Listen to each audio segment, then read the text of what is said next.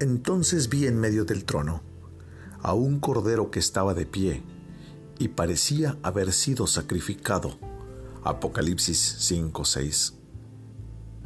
¿Por qué debe nuestro coronado Señor aparecer en gloria con sus heridas? Porque las heridas de Jesús son sus glorias, son sus joyas, sus atavíos sagrados. Para el ojo del creyente, Jesús es sumamente bello porque Él es blanco y rojizo. Sí, es blanco con inocencia y rojizo por su sangre derramada. Lo vemos como el lirio de pureza incomparable como una rosa enrojecida por su sangre derramada. Cristo es precioso en la imagen cuando está en el monte de los olivos, también sobre el monte Tabor. Es hermoso en el mar, pero nunca hubo un Cristo tan incomparable como aquel que colgó de la cruz.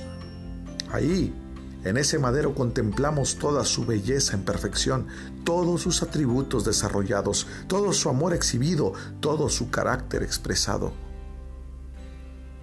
Persona que me escuchas, las heridas de Jesús son mucho más bellas a nuestros ojos que todo el esplendor y la pompa de los reyes humanos. La corona de espinas es más que una diadema imperial. Es verdad que ahora no porta el cetro de caña, pero había una gloria en ese cetro que nunca emitió un cetro de oro.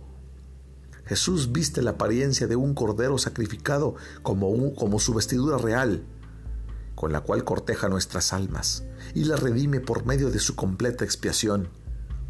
Estos no son solamente los atavíos de Cristo, son los trofeos de su amor y de su victoria.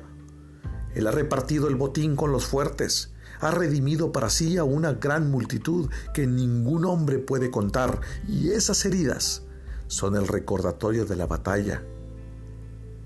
Si a Cristo le place mantener el pensamiento de sus sufrimientos por su pueblo, cuán preciosas deberían ser esas heridas para nosotros, que hemos sido beneficiados con su muerte en la cruz.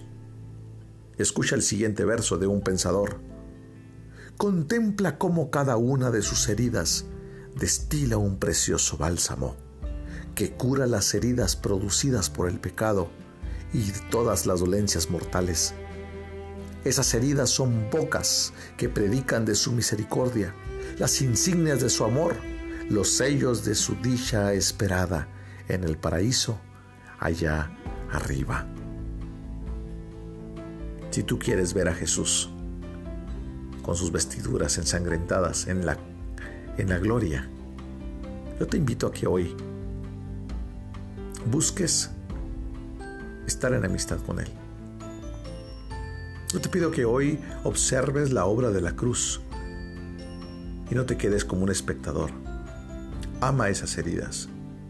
Ama esa sangre que fue derramada. Cree que Él es el Hijo de Dios. Cree que Él es la fuente de toda salvación.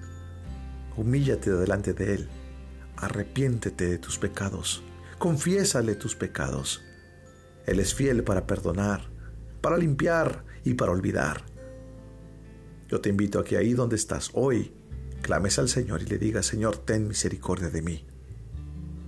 Y dile, Señor, permíteme anhelar la gloria de esa visión, de ese Cordero, en medio de la gloria. Señor, yo te pido en esta hora que las personas que me escuchen, Padre, puedan estar viviendo en un asombro por la sangre derramada. Padre, yo te ruego, Señor, que toque los corazones de los que me escuchan, aquellos que están dolidos, tristes, aquellos que están en duda, Señor, bajo el temor. Yo te ruego, Señor, que hables a sus vidas y que nos hagamos expectantes juntos de esa visión gloriosa, de ese Cordero Divino en medio del cielo, como dice Apocalipsis,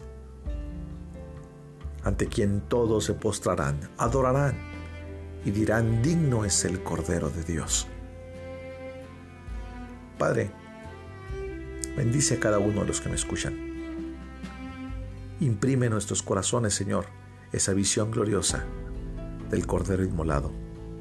En el nombre de Jesús. Amén.